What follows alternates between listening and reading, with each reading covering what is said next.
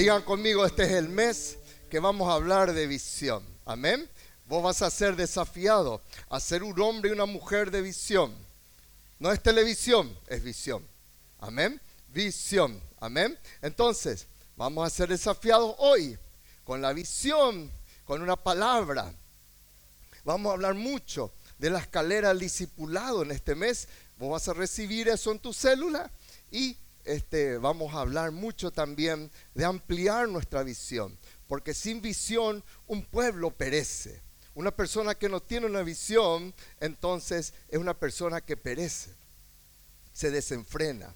Y dice la palabra nuestro Dios, vamos por favor, y con la yo nuestro Dios, yo quiero compartir prácticamente la segunda parte del mensaje que no pude terminar en el día del Congreso. Una visión de Dios. ¿Pueden proyectarme aquí? Una visión de Dios, por favor. Dice en Génesis capítulo 28, versículos 10 en adelante. Génesis capítulo 28. Salió pues Jacob de Berseba y fue a Aram. Y llegó a un cierto lugar, digan conmigo cierto lugar, amén. Y ¿Cuántos creen que están en un mejor lugar que en cierto lugar? Así que vos estás más preparado ahora, ¿verdad? Porque Jacob estuvo en Betel y ahí vos estás en Betel en esta mañana. Vos estás en la casa de Dios. Y llegó a un cierto lugar y durmió allí, porque ya el sol se había puesto, y tomó de la piedra de aquel paraje y puso a su cabecera y se acostó en aquel lugar. ¿Qué hizo? Tomó una piedra y se acostó en aquel lugar. ¿Cuántos tienen almohadas de piedra en su casa? Jacob tuvo. y soñó. ¿Qué soñó? ¿Qué es el sueño? Es una visión de Dios. Digan conmigo los, los sueños. Son lenguaje del Espíritu de Dios. Y aquí una escalera que estaba apoyada en la tierra y su extremo tocaba al cielo. Y aquí ángeles de Dios, de ahí es lo que estábamos cantando, que subían y descendían por ella. Y aquí Jehová estaba en lo alto de ella, el cual dijo, yo soy Jehová, el Dios de Abraham tu padre, y el Dios de Isaac, la tierra en que estás acostado, te la daré a ti y a tu descendencia. Será tu descendencia como el polvo de la tierra y te extenderás al occidente. ¿Cuántos dicen amén? Y al oriente, al norte y al sur, y todas las familias de la tierra serán benditas en ti y en tu simiente. He aquí yo estoy contigo y te guardaré por donde quiera que fueres. Y volveré a traerte a esta tierra, porque te la, ¿qué dice? Te la dejaré, porque no te dejaré hasta que haya hecho lo que te he dicho y despertó. Digan conmigo, despertó. Tengo que, levante su mano y diga, tengo que despertarme. Y despertó Jacob de su sueño y dijo, ciertamente Jehová está en este lugar. Y yo no lo sabía. Y tuvo miedo y dijo, cuán terrible es este lugar. No es otra cosa que casa de Dios y puerta del cielo. Y se levantó Jacob de mañana y tomó la piedra que había puesto de cabecera y la alzó por señal y derramó aceite encima de ella. Y llamó el nombre de aquel lugar Betel, aunque Luz era el nombre de la ciudad primero. E hizo Jacob voto diciendo, si fuere Dios conmigo y me guardara en este viaje en que voy, y me diere pan para comer y vestido para vestir, y si volviera en paz a casa de mi padre, Jehová será mi Dios y esta piedra que he puesto por señal será casa de Dios y de todo lo que me dieres, el diezmo apartaré para ti. Amén. De todo lo que me dieres. ¿Qué va a ser? ¿Qué prometió Jacob? El diezmo apartaré para ti. Estuvimos compartiendo el jueves pasado. Estuvimos compartiendo una palabra que espero que haya bendecido tu vida de cómo ser intencionales, cómo verdaderamente movernos para generar un avivamiento en nuestras vidas, Porque de repente queremos que el avivamiento, algunos dicen, pero en la iglesia, pero en la célula, pero con mi líder. No es así. El avivamiento tiene que ser en tu vida. En el capítulo 5, Isaías decía, ay de aquellos que agarran todas las propiedades, ay de los que roban, ay. Y en el capítulo 6, Isaías ya dijo, ay de mí, porque es fácil decir hay de otros, ¿verdad? Pero hay de mí, Isaías cuando tuvo un avivamiento, una verdadera revelación en su vida, entonces eso se, eh, ahí tuvo una verdadera conversión. Cuando nosotros somos intencionales, perseguimos, nos proponemos algo y vamos detrás de eso. Y hablamos el jueves, solamente un pequeño reply, ¿verdad? Hablamos el jueves pasado de que justamente este pasaje de Génesis 28 nos habla de la huida de Jacob, nos habla de qué cosa del sueño de Jacob, que es lo que vamos a hablar hoy. Y solamente el jueves hablé de la huida de Jacob, del voto de Jacob, que hoy voy a hablar muy poco, y también del altar que Jacob levantó. Hablamos que Jacob tuvo una huida intencional, que Jacob tuvo un proceso intencional en su vida. Hablamos también de que él tuvo una revelación intencional de Dios y que como él levantó un altar para el Señor. Hoy vamos a hablar del sueño de Jacob. Hoy vamos a hablar del sueño de Dios para su vida. Era un tiempo difícil para Jacob. Nadie que yo conozca, por más corto que esté económicamente hablando, nadie he escuchado que me haya dicho, mi almohada es una piedra. Nunca, hermanos. Va a poner su brazo para dormir encima. Va a poner algo, pero nunca alguien ha dicho, estoy usando en mi cama o en mi pirí, en mi catre, una piedra de almohada. Jacob estaba en un momento extremo en su vida. ¿Y saben qué? Jacob tomó una decisión, cambiar Digan conmigo, cambiar una almohada de piedra por una opción divina. Digan conmigo, almohada de piedra por opción divina. Hablamos ese jueves que la almohada representa muchas cosas. Hablamos que la almohada representa la dureza en nuestras vidas. La dureza en nuestro trajinar la dureza de repente en el salir adelante, la dureza en cuanto a una situación familiar con un hijo. A lo mejor tu problema puede no ser financiero, pero tu hijo está ahí pataleando. A lo mejor es la dureza en el matrimonio, la dureza por enfrentar una salud. Hablamos que la piedra representaba el odio de su hermano. Su hermano se consolaba diciendo, cuando le mate a Jacob, estaré consolado. Imagínense, ese era el consuelo de su hermano. Eso es lo único que a él le consolaba en su vida. Le voy a matar a mi hermano. Y tuvo que huir. Hablamos también de qué cosa. De que él, de que la dureza, de que, esa piedra representaba, de que le, que le quedaba un largo camino. Que no había llegado a su destino. Y que ahora le quedaba un largo camino todavía y que hay un largo camino para tu vida. ¿Cuántos dicen amén? ¿Cuántos dicen amén? ¿Amén o no amén? ¿O cuántos ya están pensando partir con el Señor? Así vamos a orar ya por vos al finalizar. ¿Cuántos proclaman que tiene un largo camino también en el nombre de Jesús? Amén. Bueno, ahora bien, Jacob tuvo un sueño. Y en esta mañana vamos a hablar de ese sueño. Y uno del pastor Edwin hizo un, estudio y a mí me tocó tanto. Y bueno, ahí comencé después un tiempo largo a trabajar. Y es eso lo que en esta mañana quiero presentarles. Una escalera.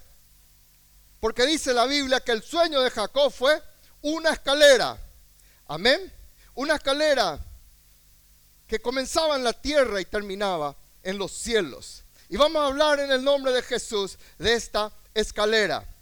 Toda escalera Digan conmigo, tiene un propósito. Amén. Síganme por favor. A ver, tiene un propósito. Amén. Digan conmigo, toda escalera tiene un propósito. Esta escalera, esta es una escalera sencilla. ¿Cuál es el propósito de una escalera? Unir dos niveles, ¿sí o no? wow, qué revelación, pastor. No.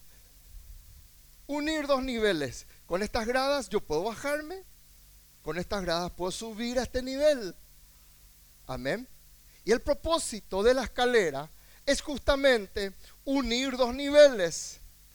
Levante su mano y diga, yo tengo un propósito de Dios. La escalera te habla de que Dios tiene un propósito para tu vida. Y el propósito de Dios es que en este semestre, en este mes, vos subas de nivel. Que no, no sea una escalera descendente en tu vida, como la del hijo pródigo que tuvo una escalera descendente y que de haber, haber sido príncipe se metió entre los cerdos.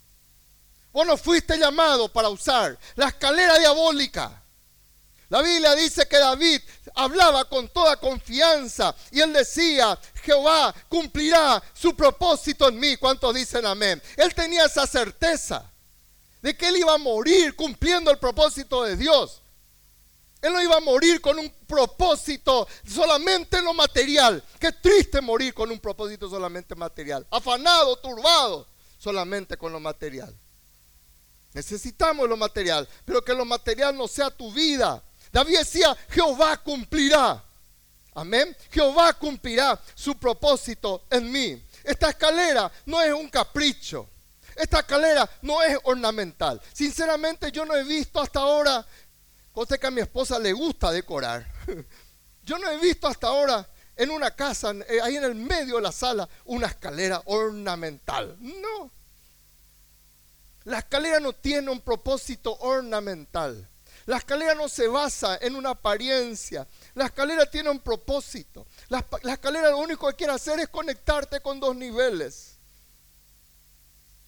Y la Biblia dice que para Jacob esa escalera tenía un propósito. Que para tu vida y para mi vida la escalera del Señor tiene un propósito. Cuando Jacob, él estaba durmiendo, estaba en el desierto con las lagartijas a su alrededor, con la piedra de almohada. Allí le vino un sueño, allí le vino una palabra para hablarle de un propósito, para conectarle a otro nivel. El nivel es que en el extremo, allá arriba de la escalera, digan conmigo, está Dios. Vamos iglesia, diga bien fuerte, en el extremo de la escalera está Dios. Ese es el propósito. No era una escalera ornamental, era una escalera con propósito. Y yo quiero proclamar en el nombre de Jesús que este va a ser un semestre que vas a llegar y tocar los cielos espirituales. Que tu vida va a dejar de ser una vida mediocre, una vida natural, una vida que nunca entiende nada, no sabe, no responde. En el nombre de Jesús cortamos, cortamos y que se va a levantar una generación de padres espirituales, de padres que tocan y llegan a la presencia de Dios, que suben por la escalera de Dios, tocan el corazón del Señor y llegan a su presencia. Amén. Y saben que hermanos, en esta escalera Jacob vio algo que no se menciona en otra parte de la Biblia. Siempre los ángeles en la Biblia venían de arriba hacia abajo. Cuando vino Gabriel, él vino de los cielos y vino a darle un mensaje a María. Cuando vino de repente el ángel para darle un mensaje a los padres de Sansón, del nacimiento de Sansón, vino de los cielos. Pero esta era una escalera distinta. La escalera, dice la Biblia, que no es que los ángeles venían del cielo, al contrario, era una escalera en donde los ángeles ascendían desde la tierra hasta los cielos. Aleluya. Era la inversa. Era una escalera tan especial ¿Por qué? ¿Por qué? ¿Cuántos preguntan por qué? Porque estaban llevando las promesas. La Biblia dice que lo que nosotros oramos aquí sube, y va a la presencia del Padre y Dios coloca en su redoma. ¿Qué coloca? Las oraciones de los hijos de Dios. Por eso el diablo no quiere que vos ores. Por eso te cuesta tanto venir un martes a la madrugada o un jueves a la madrugada a orar. Porque Él no quiere que vaya a tu redoma tu oración. No son tus quejas, no son tus caprichos. No es tu religiosidad la que sube a la presencia del Padre. No es tu pose evangélica. Lo que sube a la presencia del Padre son nuestras oraciones, no son nuestros rezos. Porque los evangélicos también rezan, siempre dicen lo mismo. No son solamente los católicos. Y nosotros a veces cuestionamos cosas que nosotros hacemos. Como dice Ruth, consejo vendo, pero para mí no tengo, dice. Y cuestionamos porque uno le pide a una persona que ore y no sabe ni qué decir. Ora vos nomás, te dice. Dice la palabra de Dios que esta escalera subía, los ángeles subían desde el desierto, aleluya. ¿Cuánto dicen amén? Ahí donde estaba viendo Jacob. Desde ese desierto, desde ese momento difícil, los ángeles subían a la presencia del Padre y bajaban, subían y bajaban. Pero ese era el orden. Porque nuestras oraciones llegan a la presencia del Padre. En ese lugar, cuando Jacob se despertó, él tuvo conciencia, digan conmigo, conciencia espiritual. Él dijo, pero qué tremendo es este lugar. Yo no estoy en un desierto cualquiera. Aquí está Dios. Y esta ciudad se llama Luz, pero a partir de ahora se va a llamar Betel, va a llamarse casa de Dios, puerta del cielo. ¿Cuántos dicen amén? ¿Cuántos proclaman casa de Dios y puerta del cielo sobre sus vidas? Amén o no amén. Y ahí estaba Jacob, porque no es tu lugar, no es tu situación lo que hace que sea una tragedia.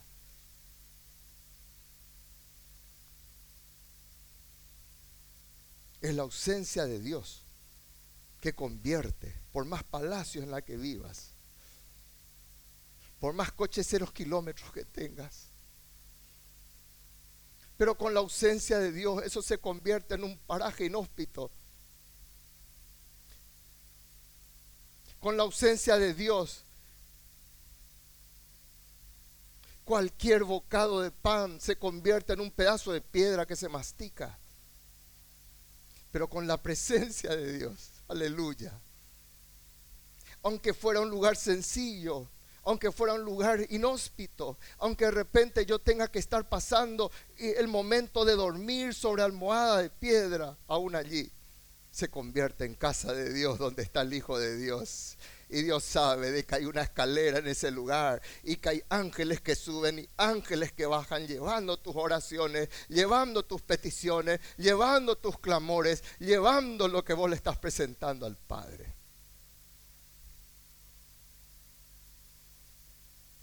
Pregúntenle a los ricos, hermanos. Yo fui contador de muchos millonarios, personas amargadas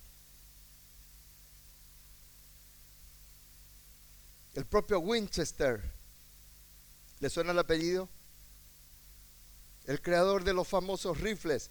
Él tenía tanta amargura, él tenía tanta tristeza, que él decía, lo único que a mí me tranquiliza es que de repente haya ruidos de construcción en mi casa. Y él tenía una mansión y él comenzó a construir más y más dormitorios. Y todo el día, 24 horas al día, habían ahí obreros trabajando y generando nuevas construcciones, nuevas piezas, nuevos baños, nuevos, todo lo que... Y de repente llegó el momento que ya no había lugar para construir más nada. Y él decía, sigan construyendo porque venían demonios a su vida. Y hoy es famosa la casa de Winchester, porque uno va y de repente termina por una pared, uno va aquí, es una casa sin sentido, porque el patrón decía que igual tenía que construirse y él era multimillonario. Hoy es un lugar de recorrido, hoy es como un lugar turístico, la casa sin sentido de un millonario. Y en ese lugar Jacob se despertó. Digan conmigo, tengo que despertarme. tenés que salir ya de ese desierto. En ese lugar Jacob se despertó. Es el tiempo, iglesia, que, que tenemos que despertarnos. Es el tiempo que nuestros matrimonios se despierten. La vida de nuestros hijos se despierten. Ahí estaba Jacob con una promesa que ya mencioné el jueves. No, no quiero ahondar mucho porque quiero entrar en el mensaje. Todavía no entré siquiera. Él estaba allí porque había una promesa que Dios le dio a su mamá, de que él sería el mayor, de que él sobre él reposaba. Y su mamá le estaba cubriendo, metió la pata sí, pero en el fondo ya sabía que había una promesa. Y Jacob, que era hijito de mamá, ¿cuántos hijitos de mamá hay acá? Bueno, no vaya a levantar la mano. O oh, abuela Membú también. ¿Escucharon abuela Membú? Quiere decir hijo de la abuela, ¿verdad?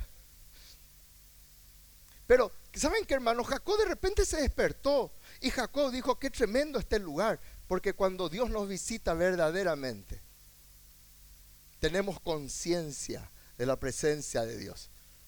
Por eso una persona que no adora, una persona que está ahí callada, una persona que está con cara de gol en contra ahí en su, en su asiento, no tiene conciencia de Dios. Nunca tuvo a Dios en su corazón. Porque cuando Dios nos visita, es, todo cambia a nosotros. No me molesta, es para mí un privilegio levantar la mano, es para mí decir un gloria a Dios, un gozo, es porque no puedo callar, porque la abundancia de mi corazón habla la boca palabra suprema de Jesús. Y Jacob dijo, qué bárbaro. Y ahí hizo un voto. Y dijimos el jueves que cuando Dios te hace una promesa, la forma de sellar la promesa es que vos le hagas una promesa a Dios. Porque el que tiene conciencia de la promesa de Dios, le hace promesa a Dios. El que nunca tiene conciencia, el que nunca sella su promesa, nunca le hace promesa a Dios. Pero el que tiene una conciencia de Dios dice, ya no le voy a robar a Dios. El que tiene una conciencia de Dios dice, a la pinta, ya no puedo más seguir farreando como estoy farreando hasta ahora. Algo tiene que cambiar en mi vida. El que tiene una conciencia de Dios dice, no puedo seguir adulterando como antes. Algo tiene que cambiar en mi vida. Por eso Pablo dice, el que robaba ya no robe más, el que mentía ya no mienta más, porque somos nuevas criaturas. Pero el que nunca cambia es porque no tiene conciencia de Dios. Porque donde Cristo entra, el único sello que se puede ver en esa casa como la de saqueo es que las cosas cambian. Si no hay cambio, no está Cristo allí. Es fachada, es religión y la religión no cambia. Nadie se va a apropiar de tu promesa mientras vos no hagas promesa. Pero si vos haces promesa como lo hizo Jacob, hizo voto, entonces las cosas van a cambiar. En segundo lugar, digan conmigo, la escalera necesita un apoyo. Amén. La escalera necesita qué cosa? ¿Por qué yo puedo subirme en esta escalera? ¿Por qué? Hola iglesia, respóndanme algo si no seguimos hasta la una. Vamos, háblenme, háblenme, vamos. ¿Eh? ¿Tiene un apoyo, sí o no? Sí. ¿Qué va a pasar si yo dijera, no, yo quiero otro lado? Porque yo hago lo que a mí se me antoja. Nadie me dice a mí lo que yo tengo que hacer. Y digo, acá voy a poner así. ¿Puedo poner así subirme? ¿Por qué? Le falta apoyo. Le falta apoyo. ¿Sí o no?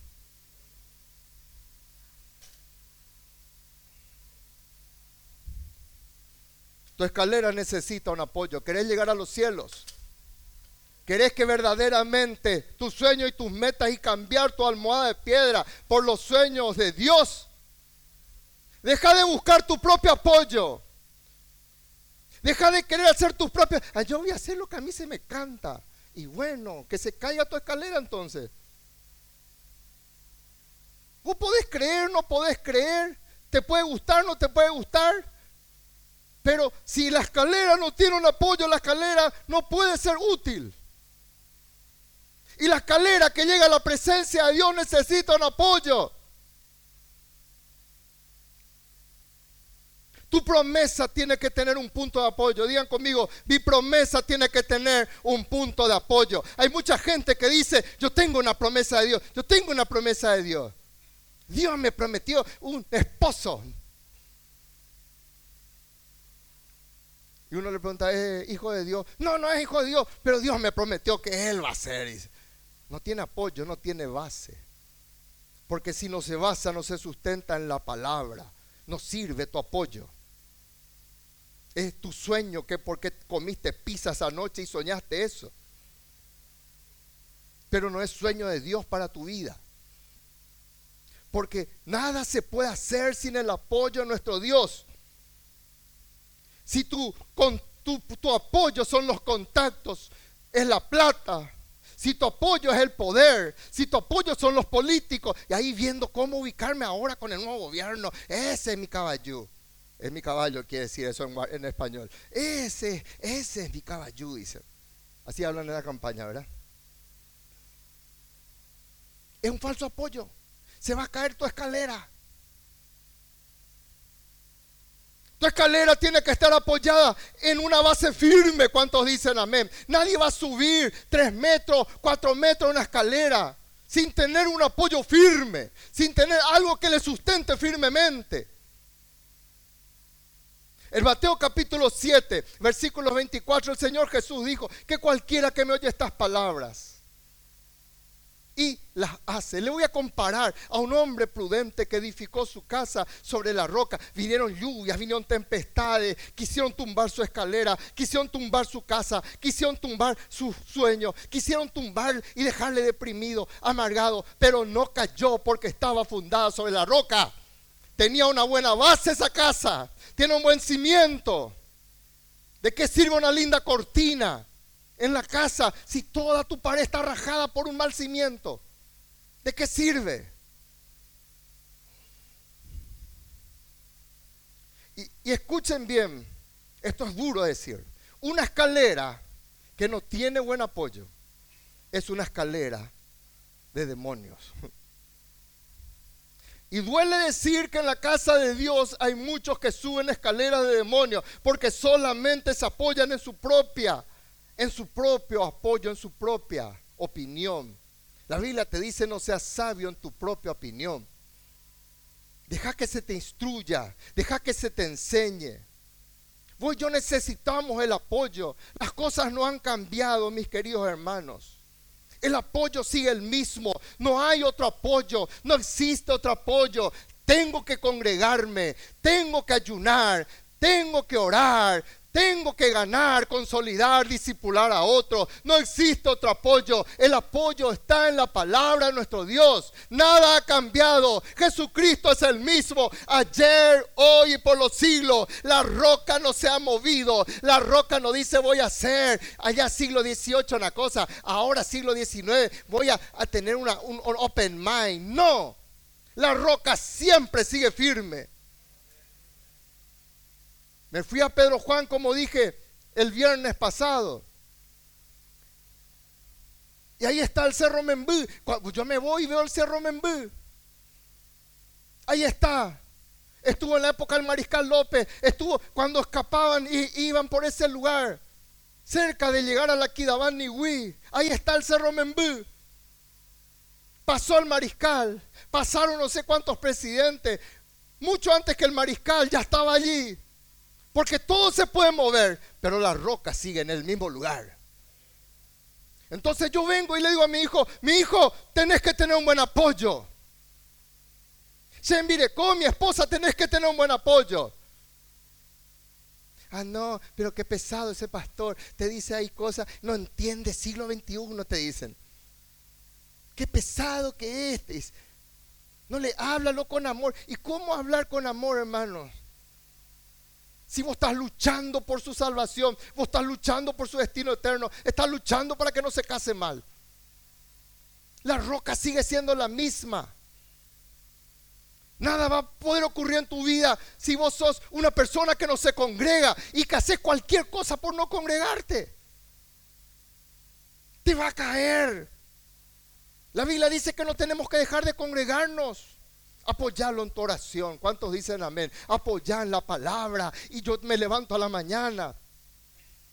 Y si no estás haciendo tu guía al conquistador, lleva. Comenzá hoy 2 de julio. Comenzá ya.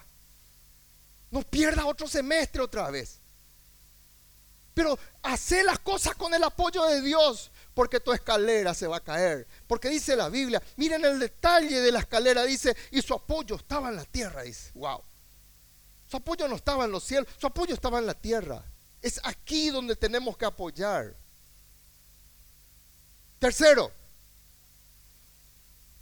es una escalera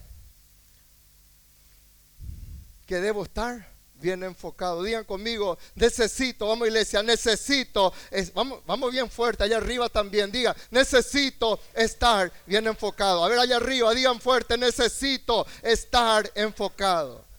Hoy todo lo que el diablo hace es sacarte el foco. Hoy lo que más procura el diablo es meterte TikTok, meterte algo nuevo, todo sea para que tu mente ya no raciocine para que vos y yo dejemos de enfocarnos. Y yo no puedo subirme sin estar enfocado. Gustavo, ven un poco. Atájame, por favor.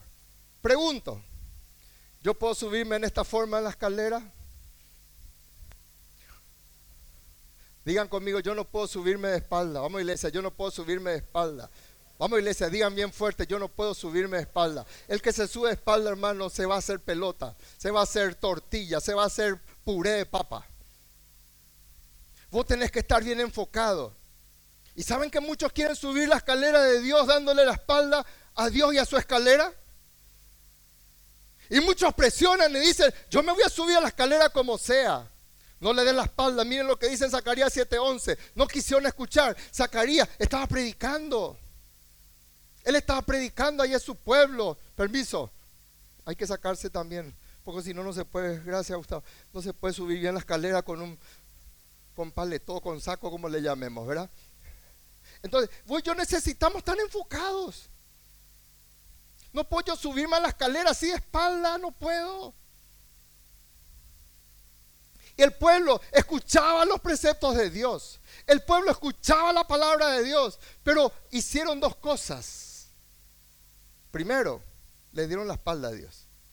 Le dieron la espalda a sus principios. Qué pesado este Zacarías. Qué pesado este profeta. No hay los profetas simpáticos, hermano.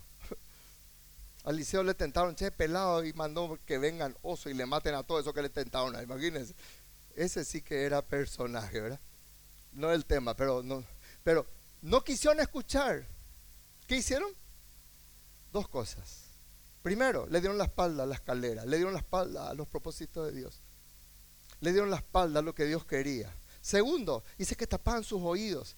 Tapaban sus oídos, volveme por favor. Tapaban sus oídos. No querían escuchar. Tapaban sus oídos. ¿Cuántas veces, hermanos, te hemos hablado con tanto amor? ¿Cuántas veces te hemos dicho, cuidado, no hagas esto con tu hijo, no hagas esto con tu hija? ¿Cuántas veces te hemos dicho, hace esto, por favor, no te fundas, Dios te da estos preceptos y la gente tapa, qué, qué pesado que sos? ¿Y quién paga las consecuencias al final? Porque hay una ley que nadie puede cambiar. Todo, digan conmigo, todo lo que yo sembrare, vamos iglesia, todo lo que yo sembrare, eso voy a cosechar. Y a la larga nuestra cosecha se va a ver. Y vamos a ver el triste resultado de haberle dado la espalda a Dios. Vamos al otro punto. Yo no puedo desconcentrarme, yo no puedo dejar de enfocarme. Yo tengo que subir a la escalera mirando hacia. Digan conmigo, ¿dónde tengo que mirar? ¿Dónde tengo que mirar, iglesia, allá arriba? ¿Me ven bien ahora? Estoy viendo allá. Antes no le veía bien allá, ahora le veo. El que sube la escalera mira hacia arriba, está pendiente, se, agarra fuerte y mira hacia arriba. No vas a poder llegar a la escalera de Dios si no miras hacia arriba. La Biblia dice, si pues habéis resucitado con Cristo, poned la mira en donde iglesia, ¿dónde hay que poner la mira? No es solamente en lo terrenal. Poned la mira en las cosas de arriba. Digan conmigo en las cosas de arriba. Amén. ¿Dónde está Cristo? ¿Quién estaba allá a, lo alto de la escalera? ¿Quién estaba? ¿Quién estaba? Dice la Biblia. Dios. ¿Cómo yo le voy a cambiar a esa imagen de verla a Dios por unos pocos euros, por unos pocos dólares, hermanos? ¿Cómo yo le voy a cambiar a Dios por una persona indebida? ¿Cómo yo le voy a cambiar la imagen de tenerla a Dios por droga, por alcohol, por juego de azar. ¿Cómo yo le voy a cambiar teniendo el privilegio de subir la escalera de Dios? Cristo está sentado y vuelve a recalcar, dice, pongan la mira en las cosas de arriba, no en las de la tierra. Ah, pastor, entonces tengo que vivir allá en el Tibet y hacerme un ermitaño, un monje. No. Tu mira, tu atención, tu centro de vida tiene que estar en las cosas de Dios y tus cosas por añadidura. Nunca tus cosas primero y después los sueños de Dios. Por eso tu vida está así como está. ¿Y saben qué, hermanos? Cuando nuestra mira no está en los cielos, cuando nuestros hijos son pequeños, no pasa nada. Pero cuando comienzan a crecer y comienzan a hacerse adolescentes, van a comenzar a pasarte la factura de todo mal enfoque o de todo buen enfoque. Amén o no amén. Cuarto, digan conmigo, debo subir con manos firmes. ¿Qué hay que hacer? ¿Qué hay que hacer? Manos firmes.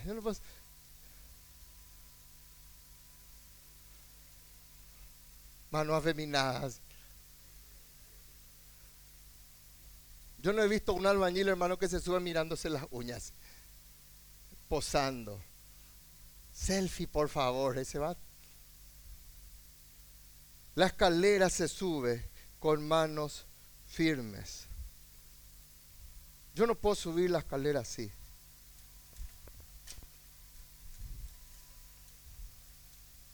¿Se puede subir así? Allá arriba, ¿qué piensa arriba? ¿Acá qué piensan? ¿Gran pollo? ¿Qué pensás? Yo no puedo subir. Gracias, Gustavo. No puedo subir una escalera con mis manos en los bolsillos. Decirle a que está a tu lado, saca la mano de los bolsillos. Hola iglesia, saca la mano de los bolsillos. Hay gente que quiere subir la escalera de Dios. Eso lo ya explica demasiadas cosas. Uno te puede subir a la escalera de Dios con las manos en los bolsillos. La Biblia dice, miren, Ruth fue muy elegante cuando habló de esto, porque es mucho más cariñosa que yo, yo reconozco lo eso. Yo soy duro y ella es amorosa. La Biblia dice que el ladrón, el avaro, está en el mismo nivel que el fornicario, que el idólatra, que el adúltero, que el afeminado, que el que se echa con varones. Ese ya es el homo homo. Acá está. No sabéis que los injustos, y ahí está toda la lista, no heredarán. ¿Qué quiere decir eso? No van a entrar en el reino de los cielos. Podés cantar lindo, podés hacer lo que querés, podés venir en todos los cultos. Pero el que es así no va a entrar en el reino de los cielos ni los ladrones. O sea que el ladrón está en el mismo nivel que todos los otros. Porque en el reino no existe pecado capital, pecado venial, no existe eso. Esa es una creación humana para tratar de tranquilizar tu conciencia. Que pecado es mentira verde, mentira blanca, te dice. No existe eso. Entonces uno dice, no, el mío no es tan grave porque yo no soy fornicario, yo no soy un idólatra, yo no soy un afeminado. Yo soy arriero, bien varón. Pero si le robo, si, yo tengo mis manos en los bolsillos, no soy capaz de sacar. Estoy en el mismo nivel que el borracho, que el maldiciente, que el estafador. Y vuelve a decir 1 Corintios, no heredarán el reino de los cielos. Tenemos que sacar nuestras manos. Lucas 12:34, el Señor Jesús dijo, ¿dónde está tu tesoro? Ahí va a estar tu corazón. ¿Saben qué hermanos? Qué triste perderse todo por tener mi mano en los bolsillos. Qué triste perderme todo por no querer abrir mi casa para bendecir otras vidas por egoísta. Qué triste perderme todo por tener mi mano en los bolsillos, porque no quiero usar el talento que Dios me dio. Y soy un tremendo ejecutivo afuera, pero no le sirvo a Dios. No soy capaz de abrir una célula, no puede ser. ¿Cómo allá sí, acá no? Qué triste que yo esté siempre con mi mano en los bolsillos y mi líder me habla, me desafía. Vamos acá tu mano en los bolsillos. Tu mano tiene que ser para bendecir. Tu mano tiene que ser para orar por otros. Tu mano tiene que ser para eh, esforzarse, eh, alzar cosas para el reino de los cielos. Pero mi mano está siempre en dónde? En los bolsillos. No se puede subir una escalera así. Y por robarle a Dios me voy a perder la eternidad, hermanos. ¿Verdad que es mal negocio? ¿Por qué un avaro no puede entrar en el reino de los cielos? ¿Por qué? ¿Saben por qué? Lógica de contador. Un avaro o un ladrón no puede entrar en el reino de los cielos. Va a querer robar la calle de oro. Pero el que le tiene a Dios y que todo el tiempo fue generoso con Dios, Dice, ¿qué es la calle de oro si le tengo a Dios acá? Dice. ¿Qué es esto si yo le tengo a Dios acá? ¿Qué son esas puertas? El ladrón va a que mirar un poco esas puertas de perlas, papá. ¿Cómo va a entrar un ladrón en los cielos, hermano? Si acá roba, ¿no va a robar allá?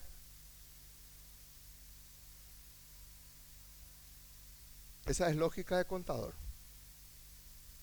Entonces, vos y yo tenemos que entender que yo debo subir con manos firmes.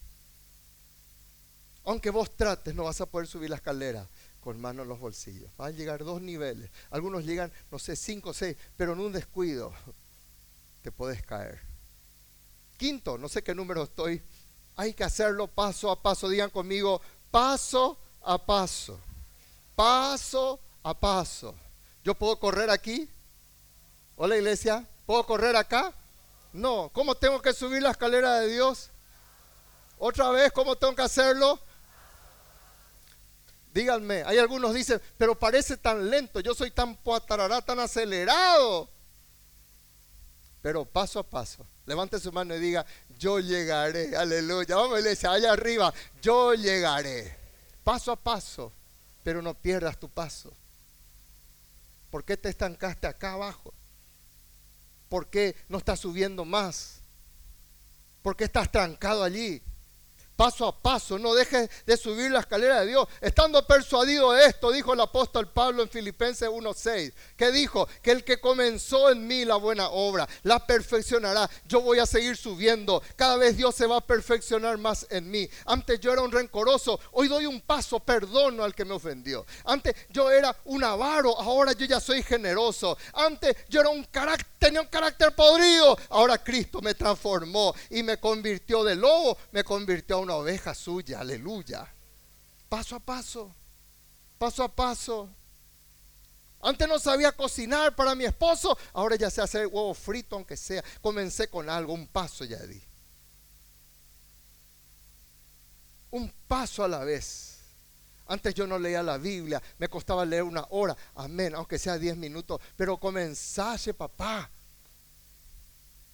Paso a paso subí la escalera de Dios. Porque la escalera se sube así, no se sigue, no se sube corriendo. Algunos creen que es como en el shopping, que es todo escalera mecánica. No es así. Eso es el mundo, no es Dios. Quinto, no, sexto. Ya voy terminando. Terminamos acá y seguimos otro día. Terminamos o terminamos todo. Digan conmigo, hay que doblar rodillas, amén. Yo no puedo subir la escalera así. ¿Cómo hay que hacer, hermanos? Digan conmigo, hay que doblar. Hay que doblar. Hay que doblar. ¿Cómo es que queremos subir la escalera de Dios sin orar? ¿Cómo es que queremos subir la, escalera de Dios sin clamar? ¿Cómo querés ver un milagro en la vida de tu hijo si no orás, si no clamás? Si tu líder está cansado de decirte, cansado de decirte, venina, vamos a orar. Veníamos a clamar y ahí se dio cuenta Jacob y dijo, si yo quiero ver verdaderamente la victoria, yo tengo que entender que esto es casa de Dios y él no tenía una iglesia, no tenía el privilegio de tener una casa como nosotros. Entonces dijo, este va a ser casa de Dios. Ana entendió eso. Ana dijo, hay niveles de conquista con su actitud que solo en la casa de Dios yo voy a obtener. Me voy a la casa de Dios. Voy a orar allí porque no quiero seguir siendo estéril. Y se fue a la casa de Dios. Y Dios le dio a Samuel y tuvo siete hijos esta mujer, la que todos decían que era estéril. Porque hay niveles de conquista y de victoria que solo se consiguen en la casa de Dios. ¿Eso qué quiere decir, pastor? Solamente acá tengo que orar. No, yo oro en mi casa. Yo me levanto en madrugada. Yo le busco a Dios. Como decía el pastor esta Matea, donde yo me voy, oro igual. Mi espíritu está conectado, es uno con Él. Pero yo también tengo que venir a orar en la casa de Dios. ¿Por qué querés milagros si no un precio? ¿Cómo no vas a subir la escalera de Dios? Condiciona. Ay, pastor, ¿y quién duerme por mí? Me dijo una persona. ¿Y quién duerme por mí, pastor? Verá que hay que estar santificado para no pegarle a una persona así, ¿verdad, hermano?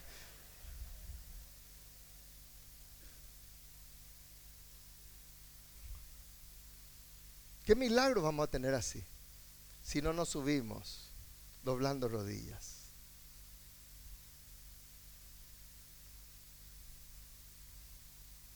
Y por último, dice, vamos a por el ejemplo del Señor Jesús. El Señor Jesús, aleluya, Él se apartó de ellos a distancia como de un tiro de piedra. Y puesto, digan conmigo, puesto de rodillas, puesto de rodillas. Vamos, digan bien fuerte conmigo, puesto de rodillas. Oro si Jesús necesitó hacerlo estando en la tierra, ¿cuánto más vos y yo? Te dejo una pregunta ahora.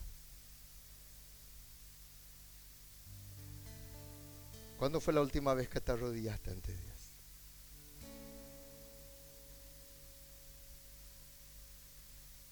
Cri, cri, cri, cri. Y por último, hermanos, yo no puedo subir una escalera. Le saqué a Ruth su tetera acá. Está.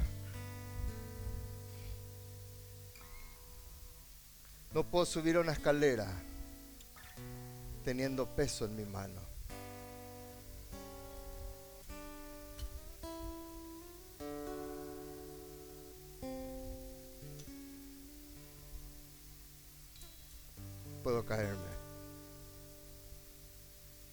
Digan conmigo, digan conmigo, mis manos, como iglesia, mis manos tienen que estar libres para subir la escalera del Señor. Muchos no llegan porque quieren meter todo el peso. La Biblia dice,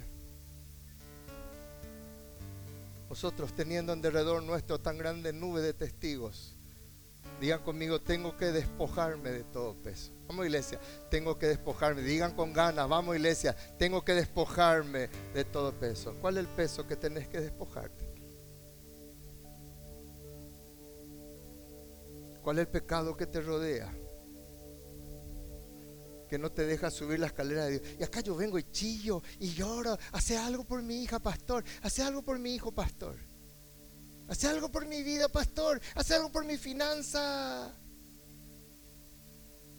Pero estoy así, lleno de peso. Lleno de pecado. Y la Biblia dice, despojate. Eso no te despoja a Dios. Vos tenés que despojarte. Señor, saca de mí, por favor, este deseo de seguir drogándome. No, vos tenés que tomar una decisión. Saca de mí este deseo de no garrotearle más a mi esposa. Vos tenés que dejar de garrotearle a tu esposa. Saca de mí esta pereza que anda a trabajar y sostener tu casa. Despojate del peso, despojate de ese pecado. No puedo. Eh, y estás llevando la misma vida de tus padres. Llevando la misma maldición. y querés que subir la escalera y llegar arriba. Y algunos llegan al segundo escalón. Porque no renuncian a su peso. Así vas a poder correr. ¿Cuántos dicen amén? Así vas a poder ir hacia arriba. Vas a poder correr con paciencia. ¿Cuántos dicen amén? Porque estás libre. Estás libre. Ya no tenés el peso. Manos libres.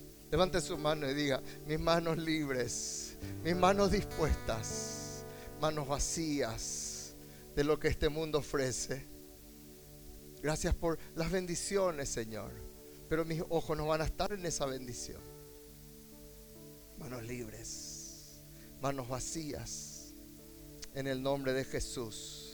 No te llenes de glotonería, no te llenes de afanes de esta vida no te llenes de truanerías, de tonterías.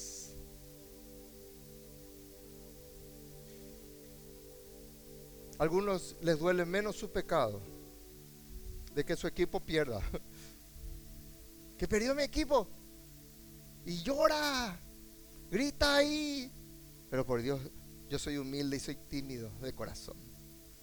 Y Dios sabe que yo estoy orando y clamando. No hace falta, dice el diablo, decir más, te dice el diablo. No hace falta que yo exprese lo que siento. Pero se deprime por su equipo. Está tan cargado, tan cargado por eso. Hoy hay una pregunta que quiero hacer. No sé si puse ahí. ¿Qué cosas hay que soltar en esta mañana? Para subir la escalera de Dios. ¿No será que hay un peso muy grande, que soy sabio en mi propia opinión. un peso. Ya perdí la humildad, ya no soy enseñable, no soy discipulable. Como conclusión, Hoy cambia en el nombre de Jesús. Levante su mano y diga, yo voy a cambiar en el nombre de Jesús. Vamos iglesia bien fuerte. Yo voy a cambiar en el nombre de Jesús mi almohada de piedra por la promesa de Dios. ¿Vas a seguir con tu almohada de piedra? ¿Vas a seguir con tu vida solamente en luz, en el desierto, en ese territorio? ¿O vas a convertir en Betel, casa de Dios y puerta del cielo?